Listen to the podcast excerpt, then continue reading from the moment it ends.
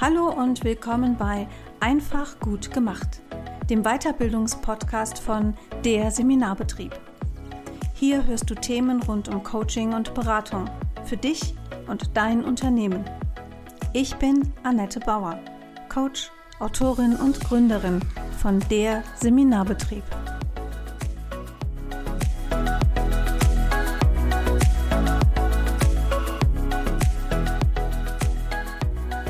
Willkommen. Wieder eine neue Folge von Einfach gut gemacht, dem Weiterbildungspodcast von der Seminarbetrieb.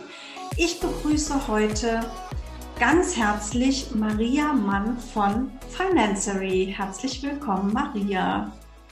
Hallo Annette, vielen, vielen lieben Dank für deine Einladung. Ich freue mich sehr, sehr heute dabei zu sein. Ja, sehr, sehr, sehr gerne.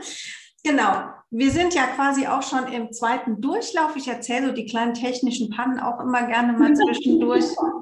Das macht vielleicht auch anderen ähm, Mut, einfach immer dran zu bleiben. Maria und ich haben das Interview schon mal geführt, war auch super gut. Und dann gab es keine zweite Tonspur bei der Aufnahme, beziehungsweise nur eine mit viel Rauschen und Knacksen und genau.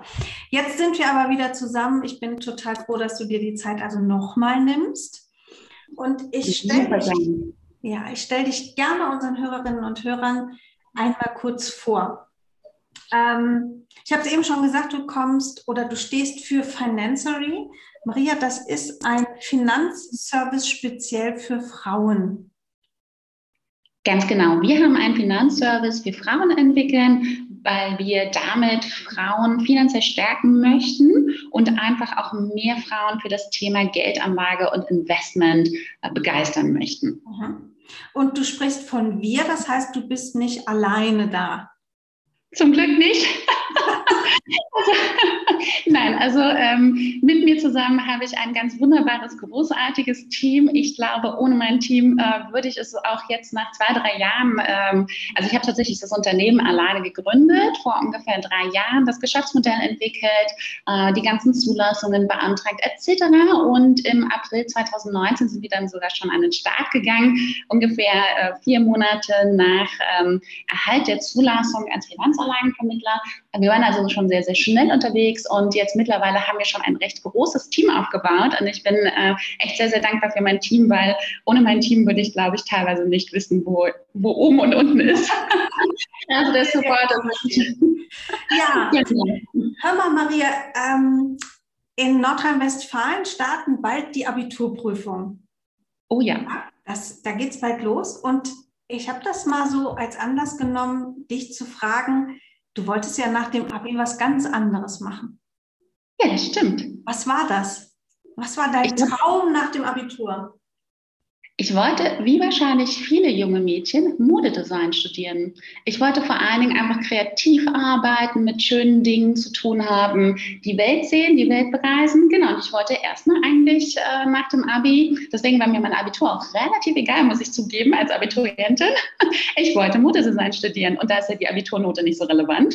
Von daher ähm, habe ich da nicht so viel äh, Wichtigkeit drauf gelegt, äh, sondern mich mehr um meine Mappe gekümmert für die Bewerbung an den Moderhochschulen holen und mich mehr so äh, ja, den kreativen Aufgaben gewidmet. Hatte ich sehr viel Spaß dran, ja. Das glaube ich dir gerne, aber es hat dich ja dann doch in eine ganz andere Richtung verschlagen. Also du bist gar nicht unbedingt im Modedesign gelandet, sondern es gab da wirklich nochmal sehr spannende andere Stationen bis hin zu nochmal einem, einem ja, grundlegenden Wechsel mit der mit der Gründung von Financery als Frauenfinanzservice. Erzähl doch mal ein bisschen, was waren so deine Stationen und was hat die auch so geprägt? Ähm, das stimmt. Also ich habe mich dann tatsächlich auch äh, für die Modeschulen interessiert und dort aktiv beworben und hatte auch Glück, äh, Zusagen zu erhalten. Das ist ja auch nicht ganz so einfach und habe dann dort einfach auch gemerkt, das wird nicht mein Studiengang. Das wird nicht, äh, also es ist schon sehr kreativ, aber es ist eben auch viel Aktzeichen dabei, das, äh, was jetzt für mich nicht unbedingt für das Entwerfen von Kleidung steht. Und es war mir dann auch, ähm, wahrscheinlich habe ich das dann schon, ich konnte es vielleicht damals noch nicht so formulieren, aber es war mir nicht wirtschaftlich genug. Es war mir nicht, nicht umsetzungsstark genug, obwohl ich das mit 19, 20 so nie formuliert hätte. Und so habe ich dann tatsächlich angefangen, Italienisch und Wirtschaft zu studieren, nämlich Italienstudien mit dem Schwerpunkt äh, Wirtschaft und Wirtschaftsrecht und äh, bin dafür dann auch nach Italien gegangen, eine ganz wunderbare Zeit. Äh, einen Teil meines Studiums habe ich in Rom absolvieren dürfen. Oh. Und, ja, traumhaft. traumhaft. Ich würde sagen, mit eins meiner schönsten Jahre ähm, und habe einfach dann auch wirklich während des Studiums bin ich viel, viel gereist, ähm, habe viel Zeit im Ausland gebracht und hätte auch da wahrscheinlich noch nicht so konkret formulieren können, was ich gerne machen möchte, aber hatte mir so ein Interesse an an anderen Kulturen. Und um andere Kulturen kennenzulernen, ähm, muss man mit den Menschen reden. Und deswegen ähm, habe ich auch ein starkes Interesse an anderen Sprachen. Und ich freue mich auch immer, wir bieten ja eine persönliche Beratung an. Und tatsächlich hatte ich neulich eine persönliche Beratung auf Italienisch. Mich sehr, ah. sehr, gefreut. Also die Sprachen begeistern mich auch heute noch. Und natürlich reise ich auch heute noch super gern wenn man denn dann wieder reisen darf. Ähm, und habe aber dann auch während des Studiums gemerkt, ähm, dass ich gerne diese, diese Kenntnisse wirklich aktiv anwenden möchte. Also jetzt mit den Sprachen liegt es immer schneller auf der Hand, äh, dann zu sagen, ach, wer doch Lehrerin oder wer doch Dolmetscherin. Aber gerade Dolmetscherin, also ich habe äh, auf Messen viel dann gedolmetscht und für italienische Firmen in äh, Deutschland viel gedolmetscht oder auch für deutsche Firmen in Italien. Ähm, so habe ich auch durchaus das Studium finanziert. Ähm, aber da habe ich dann auch immer schnell gemerkt, man ist eben nur Beiwerk, man ist einfach nur, man unterstützt aber man trifft nicht selbst Entscheidungen und man kann nicht aktiv Einfluss nehmen auf, ähm, ja, auf wirtschaftliche Entscheidungen. Und das wiederum war mir dann schnell zu wenig. Und äh, so bin ich dann äh, nach dem Studium tatsächlich direkt in die Wirtschaft eingestiegen als äh, ja, Projektleiterin auf internationaler Ebene und konnte dann eben, das hat mega viel Spaß gemacht. Ich hatte auch einen ganz tollen Berufsstart, muss ich sagen, mit einem auch ganz großartigen Chef und durfte dann eben ähm, ja europaweit mit sehr großen Kunden in der Telekommunikation ja in ihrer Sprache dann Verhandlungen führen und Projekte organisieren. Und hatte eben hier dann auch äh, Meetings auf Englisch in ähm, ja, hier viel auf Englisch, muss man sagen, aber eben auch auf Italienisch oder Französisch. Und das hat natürlich mega viel Spaß gemacht, abgesehen vom äh, Jet-Set-Leben-Meeting äh, in Kopenhagen, in Budapest, wieder zurück nach Paris. Äh, drei Monate lang habe ich zum Beispiel in Paris ein Joint Venture begleiten dürfen. Also das war eine spannende Zeit und äh, die habe ich auch sehr genossen. Bist du froh, dass sie heute vorbei ist? Dass du so ein bisschen sesshaft bist? Ich glaube, das ist einfach immer so eine Lebensphase. Ich glaube, für die damalige Zeit, was heißt die damalige Zeit, aber ich glaube, wenn man Mitte 20 ist und du kommst so frisch von der Uni und du willst die Welt erobern und du willst so viel bewegen und hast so viel Energie, ist es genau richtig, denke ich. Also ist vielleicht auch eine Typsache, aber mir hat es super viel Spaß gemacht, so viel zu reisen und äh, eben äh, dieses Joint Venture in Paris zu begleiten und am nächsten Morgen dann äh, vielleicht nach Mailand zu fliegen für ein Meeting und dort dann wieder Italienisch sprechen zu können mit den Kollegen dort vor Ort und dann abends zurück weiter Jetsetten nach Budapest. Also ich fand es großartig, weil man einfach auch sehr viel sieht und sehr viel kennenlernt.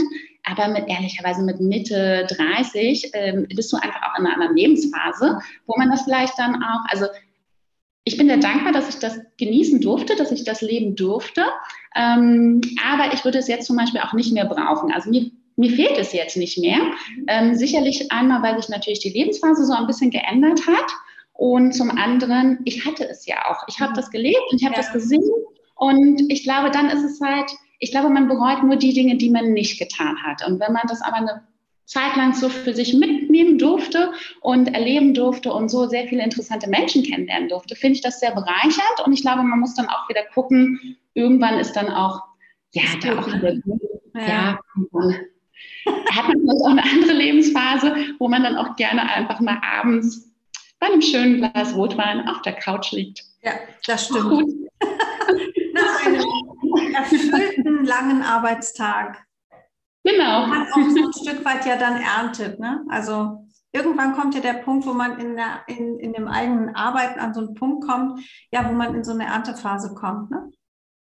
Ja, genau. Und wo man, glaube ich, auch, ich glaube, das gehört dann auch wieder zu der Lebensphase, während man vielleicht mit Mitte 20 vielleicht noch auch so ein bisschen unsicherer ist und ziemlich Dinge ziemlich schnell machen möchte und ähm, ja, ähm, noch, noch viel in Bewegung ist, ist man, glaube ich, auch mit Anfang, Mitte 30 glaube ich, muss man sich nicht mehr so viel selbst beweisen. Ich glaube, dann hat man sich schon auch gefunden und äh, dann weiß man auch, wofür man steht und was man kann und ist dann einfach auch viel ruhiger und gelassener. Und ich glaube, so hat einfach jede Zeit so, so ihr Gutes und auch ihre eigene Dynamik. Ich glaube, das passt total. Ja, das stimmt. Maria, es gibt ja auch eine spannende Geschichte, wie du dann endgültig auf die Idee gekommen bist, sag mal, dieses Geldding zu machen.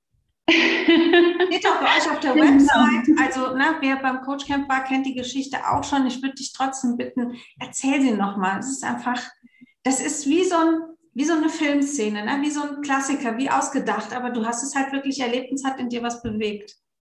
Genau, und es war auch für mich wie eine Filmszene, muss ich sagen. Und ähm, weil man kennt ja die Zahlen, also Altersarmut, das ist ja auch so ein Schlagwort, ähm, das kann man ja kaum noch hören, ne? Mhm. Genauso wie Gender Pay Gap oder so. Ich glaube, ich glaube, wir klappen eigentlich gefühlt schon alle unsere Ohren zu, wenn wir noch was von Gender Pay Gap hören. Äh, dabei ist es einfach so real. Und ähm, Genau, ich stand einfach als Unternehmensberaterin, war ich eben auch viel unterwegs, darüber hatten wir ja gerade gesprochen und ich stand so ganz typisch einfach morgens halb sieben oder halt, es ist immer recht früh, eben am Düsseldorfer Hauptbahnhof, habe auf meinen ICE gewartet für den nächsten Termin nach Frankfurt, ähm, klassischer Kundenworkshop, also gar nichts Aufregendes, ein ganz normaler Arbeitstag für mich eigentlich und äh, habe eine ältere Dame beobachtet, sehr gepflegt, aber einfach gekleidet, die die Mülltonnen nach Pfandflaschen durchsucht hat. Mhm. Und jetzt bin ich gebürtige Berlinerin und äh, da kennt man das so noch aus den 90er Jahren mit den Punks vor den U-Bahn-Eingängen. Hast du mal eine Mark? Das habe ich damals nicht so wahrgenommen, weil das, also die Punks waren immer sehr jung und haben sich dafür ja. bewusst entschieden, aber ähm, und können sich auch noch für einen anderen Weg entscheiden. Aber diese ältere Dame, das hätte meine Großtante sein können. Und sie hat niemanden nach Geld gefragt, sie hat nicht gebettet, aber es tat mir irgendwie so weh, weil ich hatte so automatisch so das Gefühl, Sie hat bestimmt ihr Leben lang gearbeitet. Sie hat vielleicht Kinder großgezogen.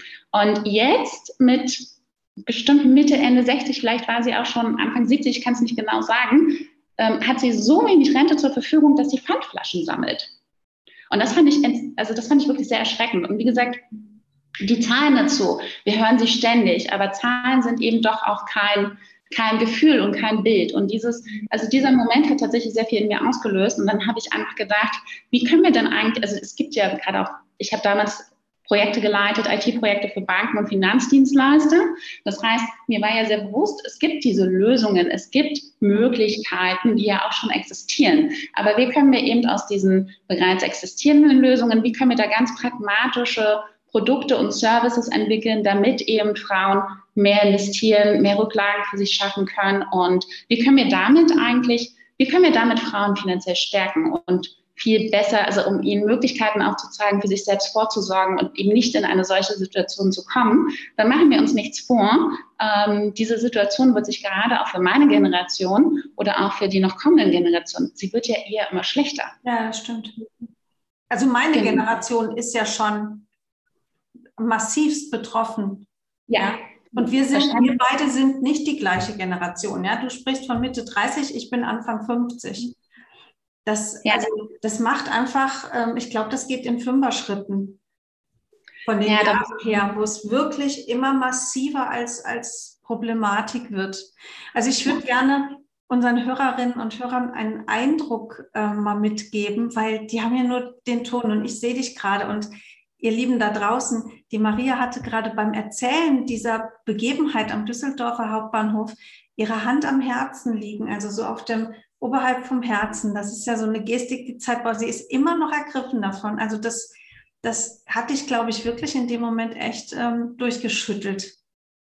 Ja, total. Also ich werde auch dieses Bild nicht mehr los. Ich kann ja auch heute noch sagen, wie sie gekleidet war, welche Farben das waren. Und das, das wirklich, das hätte meine Großtante sein können oder auch meine Oma. Und äh, die Haare ganz adrett äh, zu einem Dutt zusammengebunden und ja, auch diese, diese schüchterne Zurückhaltung und äh, auch dieses Nicht-Auffallen und in dieser Menge der Berufstätigen, also ich meine, wer ist dann halt sieben Uhr morgens an einem Hauptbahnhof? Das sind Pendler, das sind äh, Berufstätige, die einfach schnell unterwegs sind. Also ich ja auch nicht anders. Ich nehme mich da ja auch nicht raus. Und äh, ja, auch die Art der, des sich Zurücknehmens und möglichst nicht auffallen. Das war ja jetzt auch niemanden, ähm, ja, neulich hatte eine Zeitung getitelt, äh, Flaschensammlerin. Das klingt so, als wäre sie Alkoholikerin mhm. und äh, wäre sie da abends um 22 Uhr.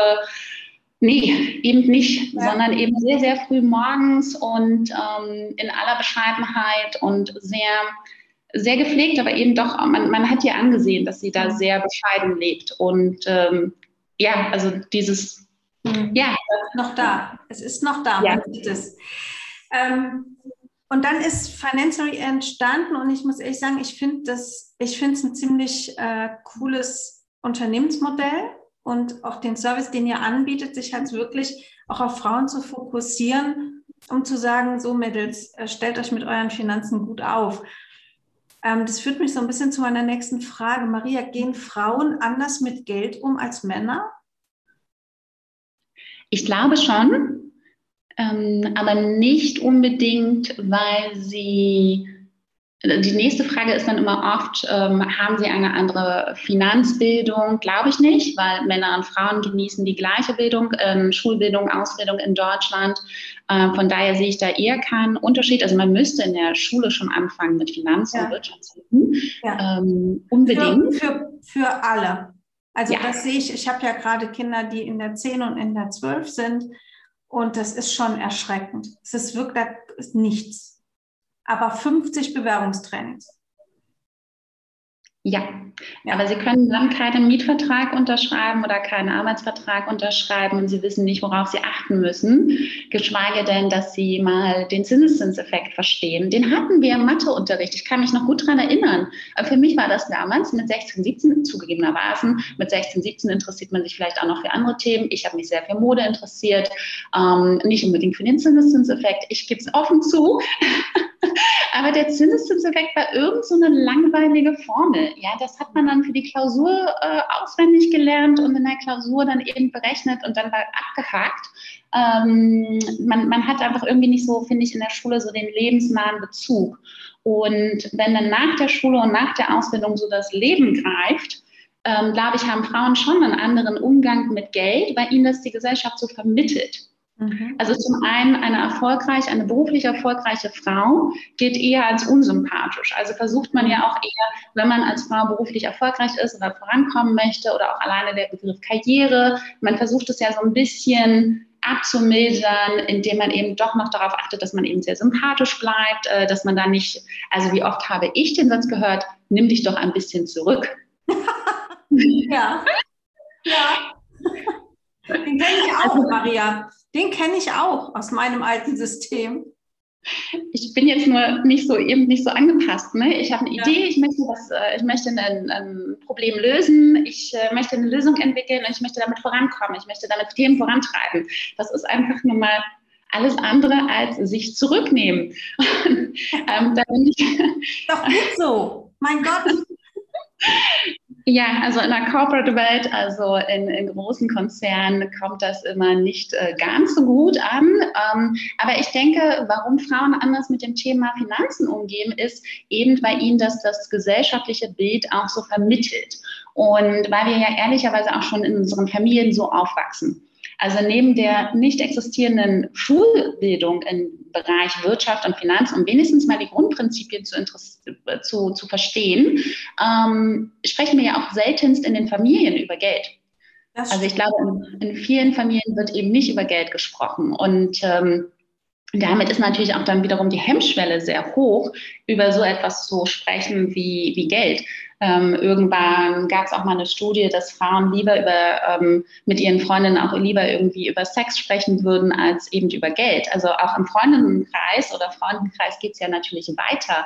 Aber wenn ich nicht weiß, wie viel verdient meine Freundin vielleicht in einer ähnlichen Marketingposition, wie soll ich denn dann mein eigenes äh, Gehalt verhandeln können? Geschweige denn, dass ich meistens nicht weiß, was verdient der männliche Kollege.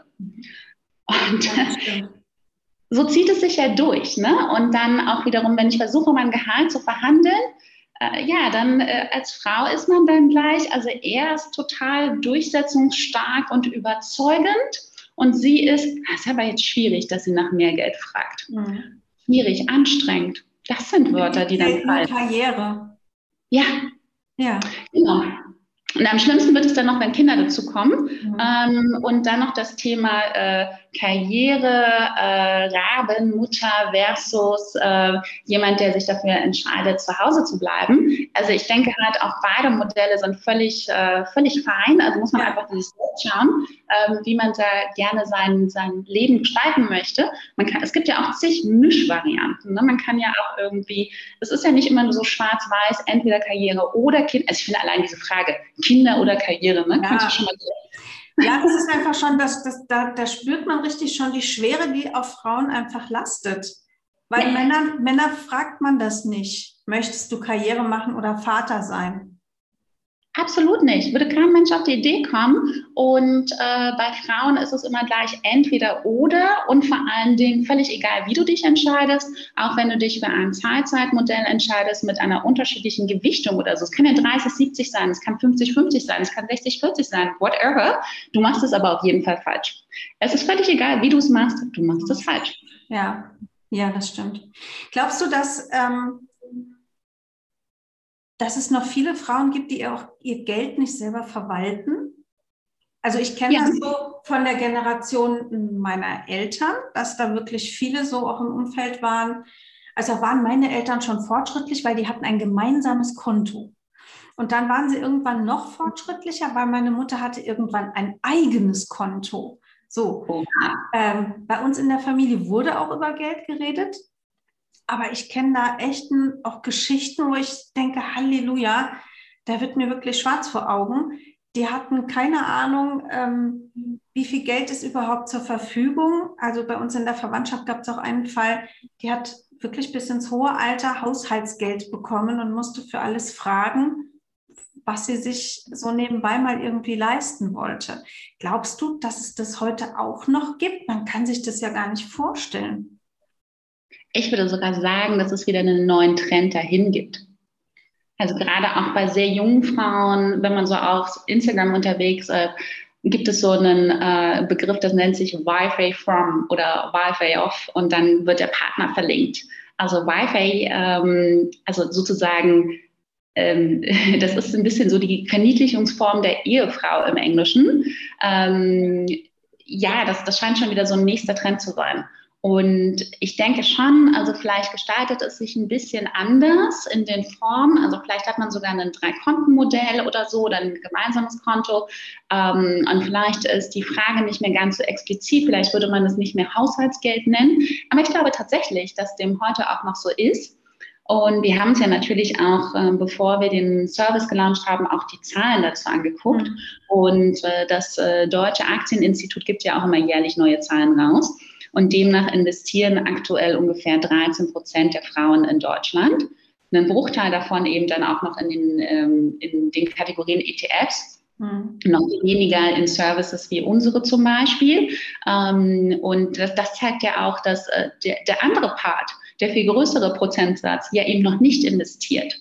Und Investment gehört auf jeden Fall zu den Bausteinen ein, eines ganzheitlichen Vermögensaufbaus. Und ähm, das zeigt ja wiederum, wie groß hier noch die, die Lücke ist und äh, der Gender Wealth Gap ist. Und auch wenn wir uns das mal angucken, ähm, der Gender Wealth Gap weltweit äh, beträgt 50 Prozent zwischen Männern und Frauen. Das heißt, Männer haben ungefähr im Durchschnitt 50 Prozent mehr Vermögen zur Verfügung. Und wenn man dann jetzt wiederum in viele Familien reinguckt, dann ist es eben doch oft auch er, der über die Immobilie entscheidet, über, über das Investment in die Immobilie. Oft ist es eben doch noch eher der, der Alleinverdiener ist. Mhm. Und weil sie ja ohnehin weniger verdient, vielleicht noch so ein bisschen auf Minijob-Basis, ne, ja, es, wird, es wird in dem, was rauskommt, oft zum Minijob, auch wenn das ganz ganz tolle ähm, Berufe sind, in denen man eigentlich auch ein gutes ähm, Einkommen hätte, wenn man nicht die Frau wäre, die nur Teilzeit arbeitet, weil sie noch die Kinder versorgt. Und wenn wir machen, wir versorgen Kinder ja nicht nur in den ersten sechs bis sieben Jahren. Wir versorgen Kinder, bis sie aus dem Haus gehen. Genau. Ja. Und so wird dann eben aus dieser möglichen Zahlzeit-Berufstätigkeit, ähm, aus der man vielleicht durchaus noch mehr machen könnte oder vielleicht auch nach den ersten ein, zwei, drei Jahren der Kinderbetreuung wieder mehr machen könnte, wird dann aber schnell das günstige Steuersparmodell. Ja. Dann heißt es nämlich dann noch schnell, Schatz, das lohnt sich doch nicht Du willst doch eh mehr Zeit mit den Kindern verbringen, dann bleib doch zu Hause oder arbeite doch weniger. Ja. Und ähm, das ist natürlich ein sehr kurzfristiges Denken, also zumindest im Hinblick, als wenn sich jemand ähm, aus persönlichen Gründen dafür entscheidet, finde ich das total fein. Also ich kann total verstehen, dass man gerne viel Zeit mit oder mehr Zeit mit seinen Kindern verbringen möchte. Ähm, ich denke, auch Väter möchten mittlerweile gerne mehr Zeit mit ihren Kindern verbringen. Ähm, ich denke, da passiert schon auch sehr viel in, in der Gesellschaft. Ähm, aber auch wenn man so ein, ein ich sage jetzt mal, dieses Steuersparmodell nimmt, also das typische Ehegattensplitting, es gibt ja auch noch andere Varianten. Also er hält ja eine relativ, oder zumindest der Mehrverdiener, er hält ja eine relativ hohe Steuerrückerstattung. Mhm. Warum man nicht zum Beispiel diese nehmen und für die oder denjenigen, der ähm, weniger ähm, bezahlte Arbeit leistet, aber zum Beispiel mehr unbezahlte Arbeit zu Hause leistet, in welcher Form auch immer. Also alleine auch das, das äh, Managen der, der Schultermine, der Arzttermine der Kinder und so weiter ist hier organisatorischer Aufwand. Ja. Ich möchte nicht teilen. Ich bin, wie gesagt, sehr, sehr dankbar, dass ich hier ein großartiges Team habe. Ähm, und warum nicht zum Beispiel dann diese Steuerersparnis nehmen und äh, für diejenige oder denjenigen, der unbezahlte Arbeit leistet, die unbezahlte Arbeit leistet, investieren und ja. eben auch so Vermögen aufbauen. Ja, das wird, glaube ich, einfach viel, viel, viel zu wenig gemacht. Jetzt haben wir, sind, sind wir über die Frauen und wie die mit Geld umgehen zu diesem Thema ähm, Altersvorsorge gekommen. Und auf eurer Website gibt es so einen schönen Satz, investiere in deine Ziele, investiere in dich. Ähm, Stichwort Altersvorsorge. Was glaubst du, wie ist es um die Altersvorsorge von Einzelselbstständigen? Man sagt ja heute nicht mehr Solo-Selbstständige. Ne? Wir haben jetzt einen ganz offiziellen Begriff. Wir sind Einzelselbstständige. Also wie ist es deiner Meinung nach, deiner Einschätzung nach, um die Altersvorsorge von Einzelselbstständigen bestellt? Schlecht. Oh, das ist aber eine kurze und knackige Antwort. Ja, ich glaube, die wenigsten haben sich hier, ich kann es auch verstehen, ich sehe es ja jetzt auch aktuell an mir selber. Ähm, als Angestellte ist man natürlich per se erstmal besser abgesichert. Man hat ein reguläres, regelmäßiges Gehalt ehrlicherweise völlig unabhängig davon, zumindest über einen Zeitraum, äh, einen gewissen Zeitraum, unabhängig davon, wie gut oder wie schlecht die eigene Leistung ist. Ne? Sagen fair nach, vielleicht irgendwann erfolgt vielleicht dann die Kündigung oder eine Abmahnung, aber erstmal hat man ein sicheres, reguläres Gehalt. Das ist als Selbstständige nicht selbstverständlich. Mhm. Ich bin als Angestellte bin ich automatisch krankenversichert. Ähm, ich zahle automatisch in gesetzliche Rentenversicherung ein. Das sind alles Bereiche, die vielleicht habe ich sogar als Angestellte noch eine betriebliche Altersvorsorge, wenn das Unternehmen etwas größer ist, ähm, auch eigentlich sehr häufig anzutreffen. Und das sind alles Bereiche, die ich mir als Selbstständige selbst aufbauen muss. Ich muss selbst darauf achten, dass ich meine Krankenversicherung überweise und bezahle. Ich muss mir selbst eine Form von ich nenne es jetzt mal von Altersvorsorge aufbauen. Das muss vielleicht gar nicht zwingend eine private Rentenversicherung äh, sein. Ähm, auch äh, Themen wie Rürup ähm, haben natürlich durchaus Vorteile. Sie werden dann immer schnell als Steuersparmodell wiederum verkauft, haben aber eben oft auch Nachteile. Und ähm, ich muss mir halt eben auch ganzheitlich so meine Vorsorge aufbauen. Und da ich ja als Selbstständige auch meistens erstmal damit beschäftigt bin, überhaupt erstmal mein Unternehmen, mein, mein Geschäft aufzubauen, mein Business aufzubauen, sind das halt auch Themen, die dann hinten runterfallen. Und äh, ich kann das total gut nachvollziehen. Ähm, auch meine privaten Themen, auch meine privaten Finanzen, selbst meine privaten Supermarkteinkäufe stehen immer hinten an. Also als erstes kommt immer das Unternehmen. Und ähm, ja, das, äh, da muss man sich, glaube ich, mal wirklich in Ruhe mal ein Wochenende Zeit nehmen, sich mal hinsetzen, vielleicht mal seine, seine Vorsorge, seine Finanzen sortieren. Ähm, ich glaube, Selbstständige, weil Selbstständige fallen dann durch sämtliche Netze. Das muss man vielleicht auch nochmal so in aller Klarheit sagen. Ähm, völlig egal, wie, wie gut ich als Angestellte bin oder nicht, ich bin gesetzlich versichert. Rentenversichert, krankenversichert, unfallversichert und so weiter. Das greift alles. Da greifen soziale Netze. Wenn, wenn ich arbeitslos werde, dann habe ich auch erstmal ein soziales Netz, nämlich Arbeitslosengeld. Ich kann mich erstmal in Ruhe neu sortieren. Wenn ich als Selbstständigen feststelle, mein Unternehmen funktioniert nicht, mein Geschäftsmodell, meine Idee geht nicht auf, manchmal ist es so. Manchmal kommen eben Themen dazwischen, wie wir es letztes Jahr gesehen haben, die Covid-Pandemie. Ja, Vielleicht ja immer noch. Wir sind ja, also gerade die Solo-Selbstständigen, puh, wir sind ja da immer noch sehr gestraft von, ne?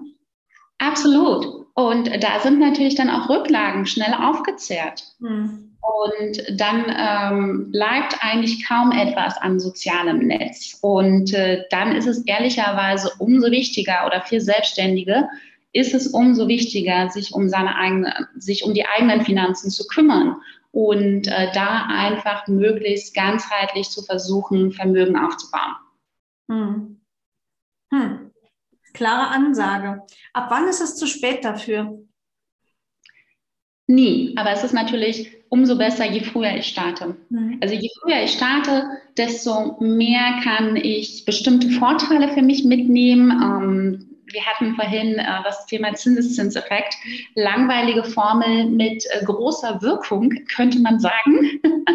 ähm, hier ist es tatsächlich so, dass wenn ich äh, sehr früh anfange zu investieren, ich durchaus mit sehr kleinen Beträgen, also schon 50 Euro oder 100 Euro monatlich, ich dann über eine Laufzeit von 20, 30 Jahren einfach mein Vermögen, also den Betrag, den ich eingezahlt habe, verdoppeln und verdreifachen kann. Und das wirklich mit einer sehr soliden, realistischen Rendite. Also bei ETFs sagt man so durchschnittlich ähm, 5 bis 6 Prozent Rendite sind äh, sehr, also sind äh, durchschnittlich möglich. Das sind ja jetzt keine spekulativen Zahlen. Das heißt, ich mhm. gehe hier in Risikoinvestments oder dergleichen. Ähm, und diesen Effekt kann ich natürlich für mich nutzen, desto früher ich starte. Das Prinzip dahinter ist ganz einfach. Jedes Jahr, dass ich investiere, erhalte ich einen Ertrag und der kommt halt auf meinen Anlagebetrag mit dazu. Und so wird es jedes Jahr ein bisschen mehr. Und man kann sich das vorstellen wie so eine exponentielle Kurve, die insbesondere nach hinten heraus, also so in ihrer letzten Kurve, mhm. exponentiell wirklich nach oben geht. Das soll aber nicht heißen, dass es irgendwann zu spät ist, damit anzufangen. Ich denke, lieber spät als nie. Und ähm, ich meine, bevor man dann vielleicht doch irgendwann mit so gar nichts dasteht, ja, dann fängt man vielleicht mit Anfang Mitte 50 an. Mhm. Wir haben tatsächlich auch eine Kundin, die investiert jetzt mit 68. Mhm. Da habe ich natürlich auch erstmal aufgehört und dachte mir so, hm, ich hoffe, das wird jetzt nicht die Altersvorsorge. und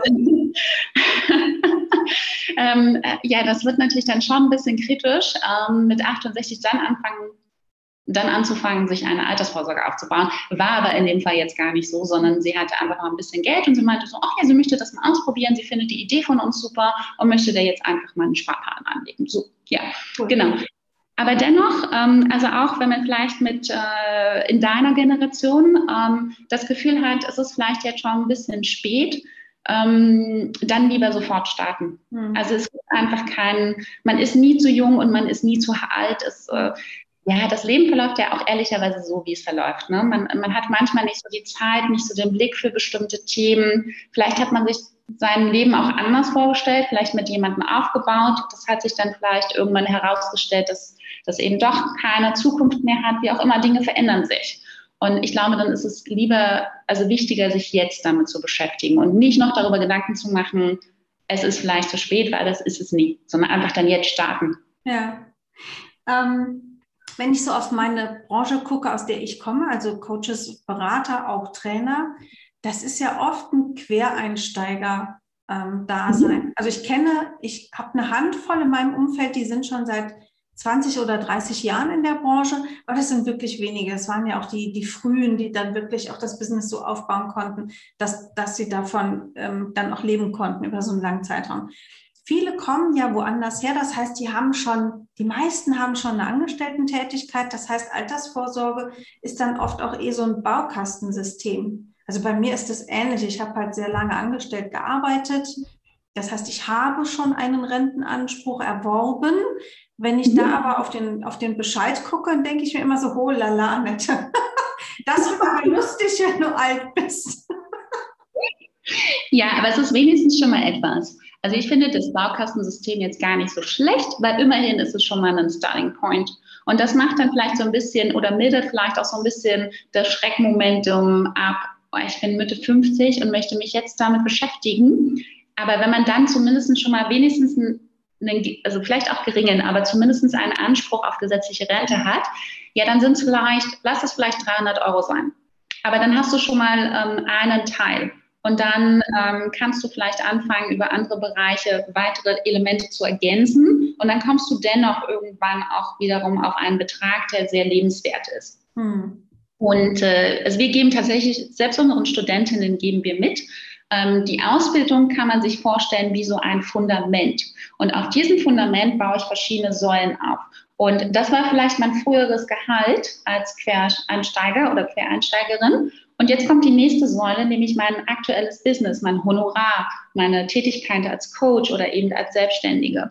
Und vielleicht habe ich dann dazu noch einen Versicherungsvertrag schon mal irgendwann früher ähm, abgeschlossen. Also dann kann ich auch nochmal in die Konditionen reingucken, ob das noch so Sinn macht, den weiterzuführen oder ob ich den vielleicht umschichte oder so. Aber wahrscheinlich, also viele haben ja äh, da auch schon Verträge abgeschlossen. Dann kann man vielleicht darüber nachdenken, ähm, einen ETF-Sparplan einzurichten. ETF-Sparpläne sind immer ein sehr, sehr guter, leichter Einstieg in das Thema. Vielleicht habe ich eben auch schon aus dem Gehalt, aus meiner früheren Tätigkeit einen Teilanspruch an gesetzliche Rente. Super. Mhm. Vielleicht habe ich sogar schon mal eine Rürup-Rente abgeschlossen, weil ich mich vielleicht als Selbstständige noch nicht so intensiv damit beschäftigt habe, aber dann vielleicht doch noch mal irgendwo bei einer Beratung war und äh, mir das Thema mal angeguckt habe. Wenn ich schon einen Rürup-Vertrag habe, dann auch hier vielleicht noch mal in die Konditionen reingucken. Ähm, wir sind nicht die größten Fans davon. Mhm. Aber weil also ich persönlich habe immer so ein bisschen ein Thema mit allem, was so Versicherungsverträge sind, weil diese meistens provisionsbasiert sind. Das heißt, auch zahlt man erstmal hohe Provisionen am Makler, dann ist man ja doch laufzeitgebunden. Das finde ich immer sehr schwierig, weil man auch nicht abschätzen kann, über die nächsten 10, 20, 30 Jahre kann ich diese Verträge eigentlich überhaupt bedienen. Und dann haben sie meistens nicht die besten Konditionen im Sinne von Kosten oder von Erträge, die sie erwirtschaften, also Rendite. Aber wenn man das schon hat, dann, dann ist es trotzdem auch nochmal Bestandteil. Dann ist es halt ein Element, ein Teil in meinem Baukasten. Nochmal 50 Euro im Monat im Alter. Richtig. Und das summiert sich aber am Ende des Tages. Mhm. Und dann kommen wir vielleicht doch wiederum auf einen guten Wert.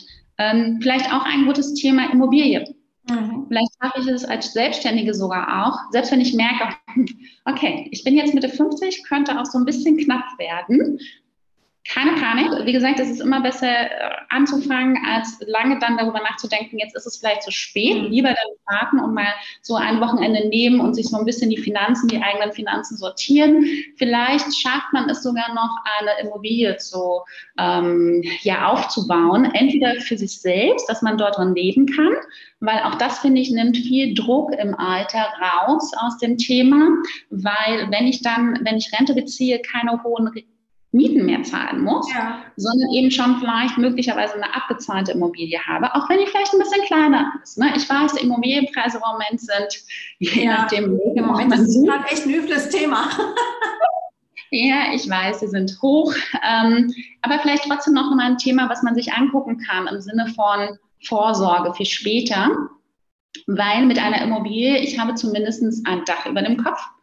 Ähm, das kann mir dann so auch keiner ähm, wegen Eigenbedarf oder so kündigen. Und es ist ein Unterschied, ob ich eine Miete zahle, machen wir uns nicht vor, wir wissen ja auch, was wir so an Miete zahlen, oder ob ich einfach Wohngeld zahle von vielleicht 150, 200, 250 Euro. Kann man ja auch nochmal gucken, wie viel es unbedingt unbe ungefähr wäre. Ähm, Genau, und das ist einfach schon mal ein, ein, hoher Anteil an Fixkosten später, an denen ich reduzieren könnte. Mhm. Immobilie als Kapitalanlage ist auch eine gute Idee, ähm, weil das wäre quasi so ein zweites Einkommen, das ich mir aufbauen könnte. Hier ist allerdings auch Vorsicht geboten. Ähm, man kann Miete nicht kündigen oder nur schwer. Das heißt, wenn man hier Pech hat, und da gibt es, glaube ich, auch genügend Beispiele für, dann ähm, ist man dennoch in der Verpflichtung, die, den Kredit zu tilgen, den man aufgenommen hat für diese Immobilie, aber gegebenenfalls zahlt der Mieter seine Miete nicht. Mhm. Hat man auch kaum eine Chance, an diese Miete ranzukommen. Also das ist kein ganz äh, unkritisches Thema. Die Immobilie als Kapitalanlage könnte aber auch ein Baustein sein. Deswegen, ich würde eher auch erstmal mit einer Immobilie starten, die man selbst bewohnt. Und ähm, Spannend. Ja, da gibt es auch Leute, die genau das Gegenteil sagen, ne? Die sagen, ja, Immobilie lohnt sich nur, wenn du es vermieten kannst. Ähm, also Immobilien, vor allem wenn ich es von der Rendite her betrachte, lohnt sich beides nicht mehr, weil dafür sind die Immobilienpreise zu hoch. Mhm. Ähm, also Immobilien haben sich mal finanzmathematisch äh, von der Perspektive her, wie viel Rendite, wie viel Ertrag bringt es mir, haben sich mal früher, also weiß ich nicht, vor 20 Jahren oder so, haben sich mal gelohnt. Aber heute aufgrund der äh, der niedrigen Zinsen und damit der extrem hoch gestiegenen oder stark angestiegenen Immobilienpreise, äh, würde ich sagen, lohnt sich äh, die Immobilie sowohl selbstbewohnt als auch als Kapitalanlage, also vermietet, nicht, ähm, also nicht aus der Perspektive der Rendite. Mhm. Aber wenn ich halt die Immobilie selbst bewohne, dann nehme ich mir einfach diese Verpflichtung für das Alter raus, ähm, dann eben eine Miete zahlen zu müssen von naja, je nachdem, wo man jetzt lebt, 800, 1000, 1500, 1800 Euro im Monat. Das ist viel Geld. Wenn ich vielleicht einfach nur eine Rente bekomme von 800 oder 1000 Euro insgesamt, also mit dem Anteil der gesetzlichen, dann habe ich vielleicht noch die Rürup, dann habe ich vielleicht einen ETF-Sparplan, dann habe ich vielleicht äh, noch eine private Versicherung gehabt oder was auch immer. Sagen wir mal so, ich hätte so ein kleines Baukastensystem und ich kriege vielleicht dann nur eine Rente später von 800 Euro. Wie will ich denn deine Miete aufbringen ja, von 800 Euro oder mehr? Ne? Und deswegen finde ich so die selbstbewohnte Immobilie gar nicht so unspannend im Sinne von Altersvorsorge. Nicht im Sinne von, womit kann ich am meisten Rendite machen? Also mit Immobilien macht man keine Rendite mehr.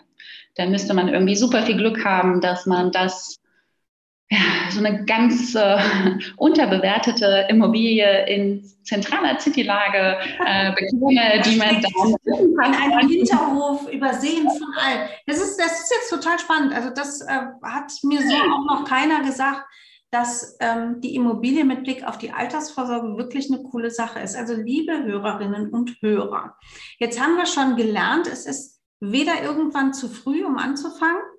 Also bei der heutigen äh, Generation, die gerade heranwächst, sowieso nicht. Aber es ist bei uns allen, egal wie alt wir sind, auch nie zu spät, um noch mit irgendwas anzufangen. Und Hauptsache, man macht irgendwas und startet mit irgendwas. Und du hast jetzt schon so oft gesagt, einfach mal ein Wochenende Zeit nehmen, um über die Finanzen zu gucken und sich mal klar zu machen, was ist eigentlich schon da für die Altersvorsorge und was könnten dann gute Ergänzungen sein. Und wenn man sich da nicht so sicher fühlt, gibt es ja gute Adressen, wo man sich mal hinwenden kann. Maria, sag mal, ich habe ja vorhin gefragt, gehen Frauen anders mit Geld um als Männer? Jetzt habe ich mir noch eine Frage notiert. Gehen Selbstständige anders mit Geld um als Angestellte? Ich glaube auch. Ähm, ich denke ja. Ähm, weil als, ähm, also ich beobachte zum Beispiel, dass Unternehmerinnen oder Selbstständige, die äh, mit uns investieren, äh, meistens ein höheres Risikoprofil ähm, auswählen. Ich denke, ja. jemand, der ein Unternehmen gründet, der eine selbstständige Tätigkeit aufnimmt, der ist an sich schon risikoaffiner als zum Beispiel jemand, der vielleicht als Beamter oder Beamtin arbeitet. Das ist jetzt mhm. vielleicht ein bisschen Klischee, aber ich glaube, wenn ich mir auch eine angestellte Tätigkeit suche, zum Beispiel in einem sehr großen Konzern, dann bin ich vielleicht doch auch sicherheitsbedürftiger oder orientierter auch. Mhm. Kann ja, also völlig wertfrei. Ja. Ich denke, es ist auch eine Typsache. Mhm. Von daher glaube ich, gehen Selbstständige schon auch etwas ähm, ähm, risikoaffiner mit dem Thema Geld um.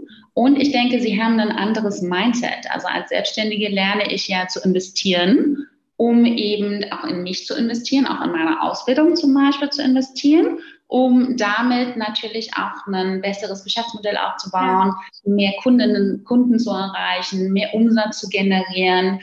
Ähm, das ist eine andere Denkweise als, als Angestellte oder Angestellter, wo ich auch weiß, ja, ich habe jetzt hier meine 40 Stunden die Woche oder 38 oder vielleicht auch Teilzeit und äh, wenn jetzt Feierabend ist, ist halt auch Feierabend. Ne? Also dann gehe ich halt auch zum Sport oder so. Als Selbstständige würde ich dann eher denken, so, ja, okay, ich weiß, ich muss jetzt hier noch diese 10, 15 E-Mails eigentlich machen, aber äh, die Buchhaltung braucht auch noch die Rechnungen und dann äh, steht da noch der andere Termin an und ich wollte ja eigentlich noch drei Leute auf meiner Rückrufliste zurückrufen. Mhm. Äh, was priorisiere ich? Ich glaube schon, dass es generell eine andere Denkweise mhm. ist, ähm, die man sich zunutze machen kann.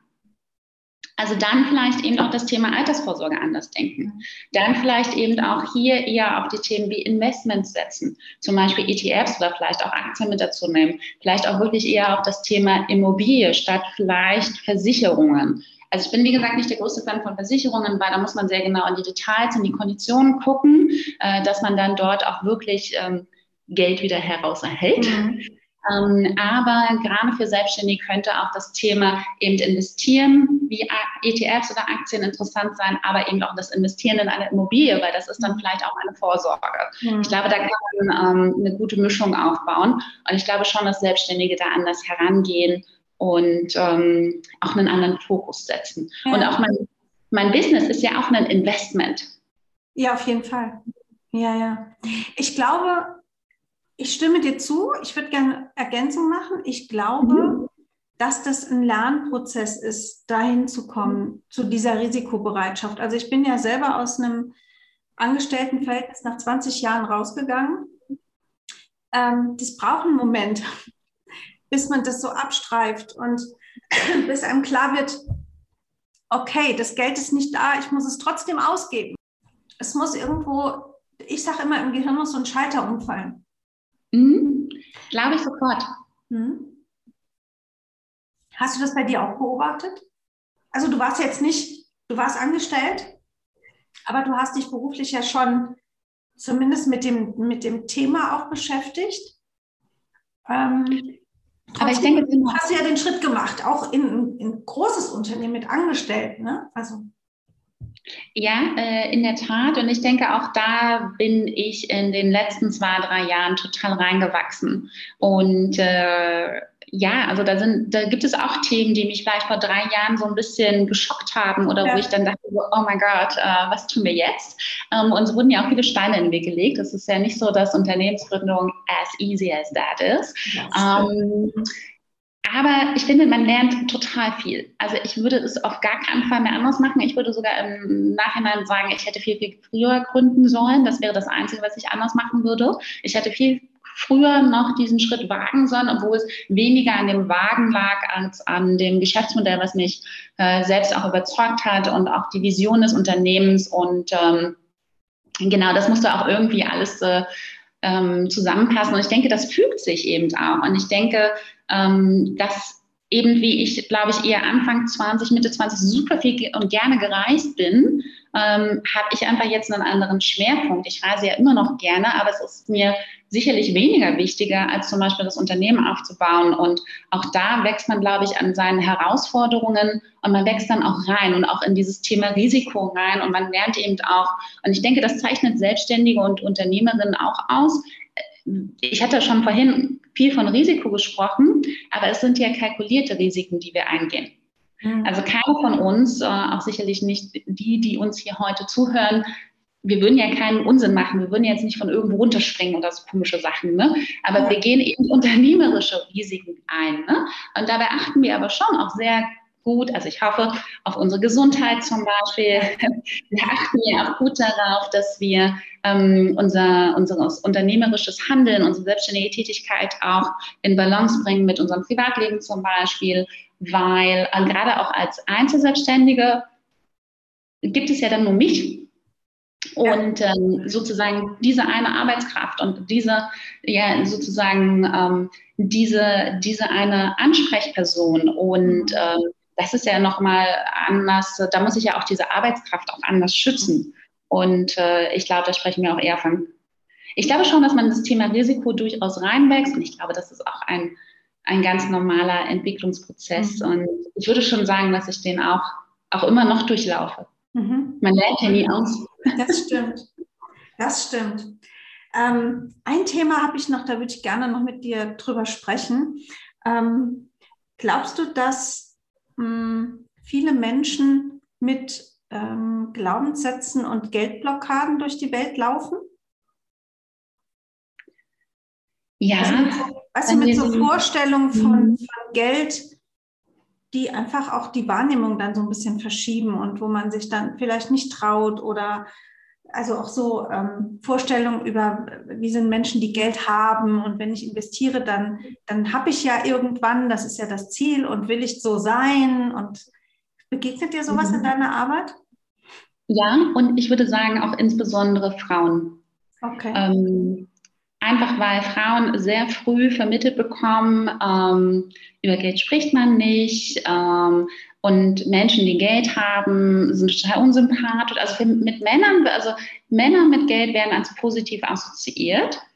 aber sie, die erfolgreiche Selbstständige, die erfolgreiche Unternehmerin, kritisch. Das, das will man eigentlich nicht so gerne sehen. Mhm. Und ähm, ich denke, ähm, da gibt es super viele Blockaden. Oder was heißt Blockaden? Aber ich glaube, da gibt es sehr viele ähm, schwierige ähm, Glaubenssätze und sehr viele, ist schon eine Frage des, des Mindsets, weil wie will ich denn auch als Selbstständige oder als Coach mein Honorar kalkulieren oder verhandeln? Und wie möchte ich das festlegen? Also wie, und ich glaube, da muss man sich auch vor Augen führen, das ist ja also mein Wert. Ja. Also wenn ich so ein Honorar ausspreche, ähm, das ist ja wirklich, das ist ja auch eine Wertschätzung meiner selbst und meiner Arbeit. Und gerade auch in, in diesem Bereich äh, der also das Schwierige bei Coaching ist natürlich, dass es kein geschützter Begriff ist und dass es dafür quasi keine äh, Zertifizierung gibt, keine unabhängige Qualitäts, ähm, ich sage jetzt mal Einstufung. Ja, und auch keine, keine ähm, Stundensatztabellen wie bei Architekten oder sowas, ja, wo man einfach nachgucken kann oder Designern, die, die können sagen, guck mal hier, das ist der Regelsatz dafür. Das gibt es bei uns halt nicht. Ja, und ich genau. glaube auch Frauen sind da, also in meiner Branche, ich erlebe es sehr, sehr häufig, Frauen fragen sich öfter, kann das Gegenüber das bezahlen? Also da, da ist die, der, der Fokus ist nicht, was ist die Leistung wert, sondern kann das Gegenüber es bezahlen? Das kann ja eigentlich in dem Moment völlig egal sein, weil ähm, das ist ja nicht die Frage, die ich mir stellen muss, ähm, sondern wie viel ist meine Leistung wert? Hm. Welche Wertschätzung mir gegenüber ähm, möchte ich, dass erbracht wird, dass diese erbracht wird, weil in, in, so einer, also wenn ich als Coach gut bin oder auch als Selbstständige gut bin, egal in welchem Bereich, dann fließt ja nicht nur in der Regel diese eine Stunde oder diese drei Stunden, die ich mich mit ähm, einer Kundin, einem Kunden zusammensetze oder die ich, diese drei Stunden, die ich tätig werde, mhm. fließen ja nicht nur diese drei Zeitstunden ein, sondern eben auch drei oder 30 Jahre Ausbildung und Erfahrung. Und ich denke, das muss man auch immer berücksichtigen. Mhm. Natürlich kann ich vielleicht als absolute Beginner, äh, wenn es so mein erster Referenzauftrag ist oder auch vielleicht noch mein zweiter, dritter Referenzauftrag, kann ich da vielleicht auch Abstriche machen. Sollte vielleicht auch das nicht kostenfrei ähm, anbieten, fände ich auch schwierig. Ähm, aber wenn ich vielleicht Neuling bin oder so, kann man das nochmal anders bewerten als jemand, der eben schon einige Jahre in dem Business ist. Mhm. Wie gesagt, das Schwierige ist immer so auch dieses Qualitätskriterium. Ähm, das macht es halt für Außenstehende dann immer auch erstmal schwierig, ähm, das zu beurteilen. Ähm, aber ich glaube, wenn man eben über Honorargestaltung nachdenkt, dann muss man auch wirklich berücksichtigen, ähm, weil es fließt eigentlich alles an Leistung, an Erfahrung und an Wissen und an Ausbildung da hinein. Und ich finde eine spannende Frage an der Stelle ist auch immer, gerade für die weiblichen Selbstständigen, was würde denn ein männlicher Kollege an dieser Stelle aufrufen? Ja, sehr spannend. Auch da ist der Unterschied ja durchaus gegeben. Wir reden ja nicht nur im Angestelltenverhältnis ja. davon, dass Gehälter für Männer und Frauen unterschiedlich hoch sind. Auch Honorarsätze sind unterschiedlich ja. hoch. Ob Ganz das genau. Speaker ist, ob das der Coaching-Satz ist, ob das ein Trainergehalt ist. Also das auch da, und darüber sind sich viele nicht bewusst, äh, geht es sehr stark auseinander. Eine Beobachtung, die ich auch gerne mache oder häufig mache, ob ich die gerne mache, weiß ich gar nicht. Frauen machen mehr Tauschgeschäfte. Ja, warum? Naja, weil die können sich das gerade nicht leisten. Dann mache ich mit dir ein Tauschgeschäft, dann kriegt die meine Leistung, dafür kriege ich was von ihr. Ich bin immer mhm. so hin und her gerissen zwischen, ja, das kann man auch mal machen und eigentlich ist es Selbstbetrug. Richtig. Und deswegen war mein Warum auch eher rhetorischer Art. Warum mache ich das? Warum? Würde das ein Mann machen? Ich glaube, ich glaube, würde das ein Mann machen, ist immer auch eine gute Frage, wenn man äh, sich selbst solche Fragen stellt. Würde ein Mann so ein Tauschgeschäft eingehen? Ja, klar, wenn es der beste Kumpel ist, die beste Freundin ist, kann man das vielleicht mal ausnahmsweise machen, aber eigentlich muss es nicht unbedingt sein. Ähm, wie viel Honorar würde ein Mann verlangen? Mhm. Welche Kosten würde er mit einpreisen? Würde er dann äh, die Reisekosten selbst übernehmen oder äh, sollte ich die mit in Rechnung stellen? Ähm, ich glaube, das ist ein guter Frageansatz, um mal so dieses Mindset zu shiften. Und vielleicht kann man, ich glaube, das ist auch generell nicht unspannend, sich auch mal mit Männern darüber auszutauschen, weil die ganz selbstverständlich ganz andere Zahlen aufrufen. Ja, das stimmt. Habe ich natürlich schon, ich habe jetzt schon so die, die weiblichen Stimmen im Ohr, die sagen, ja, aber wir wollen doch nicht wie die Männer werden. Müssen wir ja auch nicht. Aber wir müssen uns ja nicht unter Wert verkaufen. Und es geht ja auch um die Wertschätzung meiner eigenen Person und meiner eigenen Leistung. Wie mhm. gesagt, wenn ich das zum allerersten Mal mache, wenn ich gerade Anfang 20 bin, meine Ausbildung als, ich sage jetzt mal als Webdesignerin, Grafikdesignerin gerade abgeschlossen habe, vielleicht zwei, drei Jahre Ausbildung, ich weiß nicht genau, äh, wie lange die Ausbildung dort sind. Und das ist meine erste Kunde oder meine erste Kundin. Ja, okay, dann gehe ich gleich, dann steige ich vielleicht ein bisschen niedriger ein, aber nicht nach einigen Jahren Berufserfahrung. Und das heißt ja nicht, dass man dass man plötzlich männliche Charakterzüge mit annehmen muss. Aber ich kann mir doch meines eigenen Wertes bewusst sein. Das ist ja auch eine Form der eigenen Wertschätzung. Weil, also wir sagen bei uns auch gerne, weil du mehr verdienst. Auch im doppelten Sinne. Also ja. nicht nur monetär oder finanziell mehr verdienst, sondern weil du es eben auch als Mensch, als Person wert bist. Ja, okay, ja, sehr schön. Ach, vielleicht ist der Appell, dass wir uns an der Stelle die Männer einfach mal zum Vorbild nehmen und so ein bisschen vielleicht auf eine dreistere Art für uns aus unserer Perspektive da einfach mal an dieses Thema rangehen, ob das Honorar ist oder was wir für uns einfordern oder dann im letzten auch die Altersvorsorge. Ach, großartig. Maria, zum zweiten Mal ist die Zeit verflogen. Ich glaube, noch mehr als beim ersten Interview. Ähm, ich finde es großartig und zum Ende gibt es ja immer drei Fragen an meine Interviewpartner und Partnerinnen. Ähm, die erste Frage ist, was ist denn deine aktuelle Weiterbildung? Ähm, ich äh, kaufe mir jetzt, äh, ich habe mir ein Buch bestellt, äh, das heißt Hacking Growth. Ähm, geht das? Geht ein Buch? Äh, Und, äh, ja, es kommt aber gleich auch noch eine Frage zum Thema Bücher, aber ich persönlich bin der Meinung, Lesen bildet. Und ich habe auch, ich verwende oft den Hashtag Lesen bildet. Also von daher, ja, geht durch. Welches Thema ist das denn, mit dem du dich dann befasst?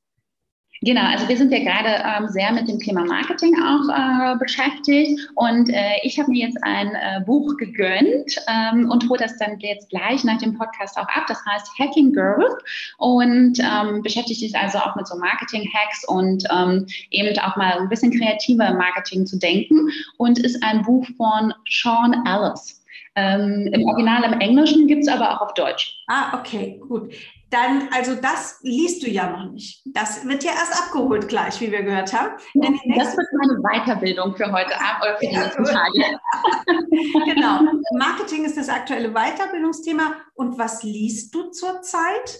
Liest du denn, liest du auch im Privaten oder bist du so eine, so eine Sachbuch-Aufsaugerin? Ähm, also am liebsten lese ich tatsächlich ähm, andere inspirierende Geschichten von Gründerinnen und von Gründern. Gerne auch äh, äh, Fokus auf Gründerinnen. Mhm. Ähm, und äh, da ist ehrlicherweise die amerikanische Literatur sehr dankbar, weil äh, die Amerikaner schaffen es, gibt viel Kritik zu den USA, stimme ich zu, aber die Amerikaner schaffen es ähm, in, in ihrer Literatur zumindest sehr schön, Wirtschaft auch anschaulich ähm, zu machen und hier auch Biograf, also Wirtschaft mit Motivation zu verknüpfen und äh, auch Personas äh, vorzustellen und spannende Persönlichkeiten vorzustellen. Tatsächlich kommt aber mein aktuelles Lieblingsbuch, was sozusagen auf meinem Nachttisch liegt, ähm, ähm, kommt aus äh, den UK und zwar auch von einer Gründerin, Maria Hatzistefanis, die ein äh, Kosmetiklabel äh, gegründet hat. Und das Buch nennt sich How to be an Overnight Success. Ich lese es tatsächlich auch wieder auf Englisch, ähm, gibt es aber auch auf Deutsch das Buch. Und ähm, ja, natürlich gibt es keinen Overnight Success, sondern sie beschreibt dann einfach sehr, sehr schön und auch schon direkt auf der ersten Seite. Ähm, die Presse hat sie dann irgendwann umjubelt für ihren Overnight Success und äh, wie schnell das äh, gegangen wäre und wie beeindruckend. Und sie meinte so, yeah, my overnight success took 18 years. Also 18 Jahre hat sie für diesen Overnight Success gebraucht. Und allein das finde ich so mega mega motivierend, weil es halt auch so echt ist. Ne? Wie viel, ich glaube, jede Selbstständige kennt das, wie viel Arbeit wir da reinstecken. Ja, und, und, wie viel Zeit es braucht. Ja, wie viel Zeit es braucht. Wir schaffen es nicht in zwei Jahren oder nur in Ausnahmen. Also das braucht einfach. Super, das ist eine tolle Empfehlung. Vielleicht können wir das auch in die Show Notes setzen, wenn du mir gleich den Namen nochmal sagst. Ähm, meine dritte Frage ist, liebe Maria, was wünschst du dir für die Welt? Die Frage hatten wir schon bei unserer ersten Aufnahme und die würde ich gerne äh, die Antwort wieder direkt aufgreifen. Ich wünsche mir ein toleranteres und respektvolleres Miteinander. So äh, weniger andere Menschen verurteilen, beurteilen, ähm, ehrlicherweise, wie jemand anderes lebt, äh, ob das jetzt Mütter sind oder Karrierefrauen. Es geht uns nichts an, es ist nicht unser Leben. Ähm, äh, wir, wir dürfen uns nicht anmaßen. Ich finde es immer ganz schwierig, wenn sich jemand anmaßt, darüber ein Urteil zu fällen.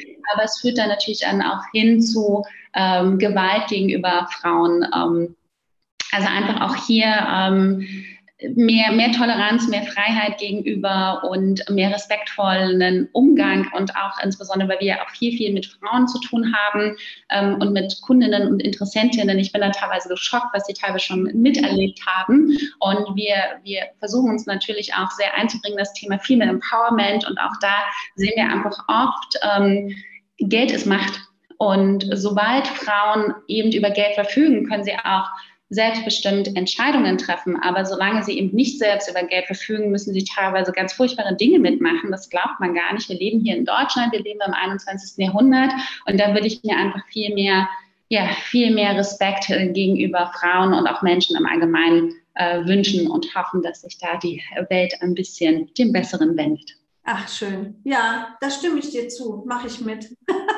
ja, ähm, liebe Maria, ich danke dir ganz herzlich ähm, für das Gespräch, für den schönen Talk, den wir hier zum Thema Geld und Finanzen und Altersvorsorge und überhaupt hatten.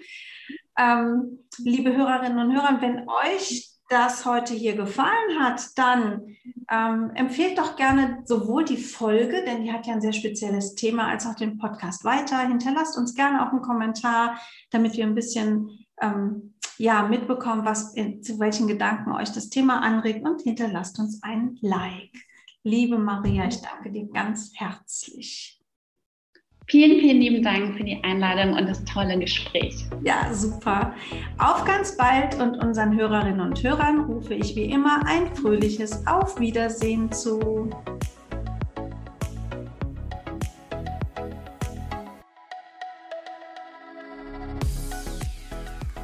Das war einfach gut gemacht.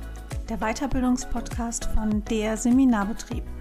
Infos zu allen Seminaren findet ihr auf www.derseminarbetrieb.de. Ich sage bis bald und lasst es euch gut gehen. Eure Annette Bauer.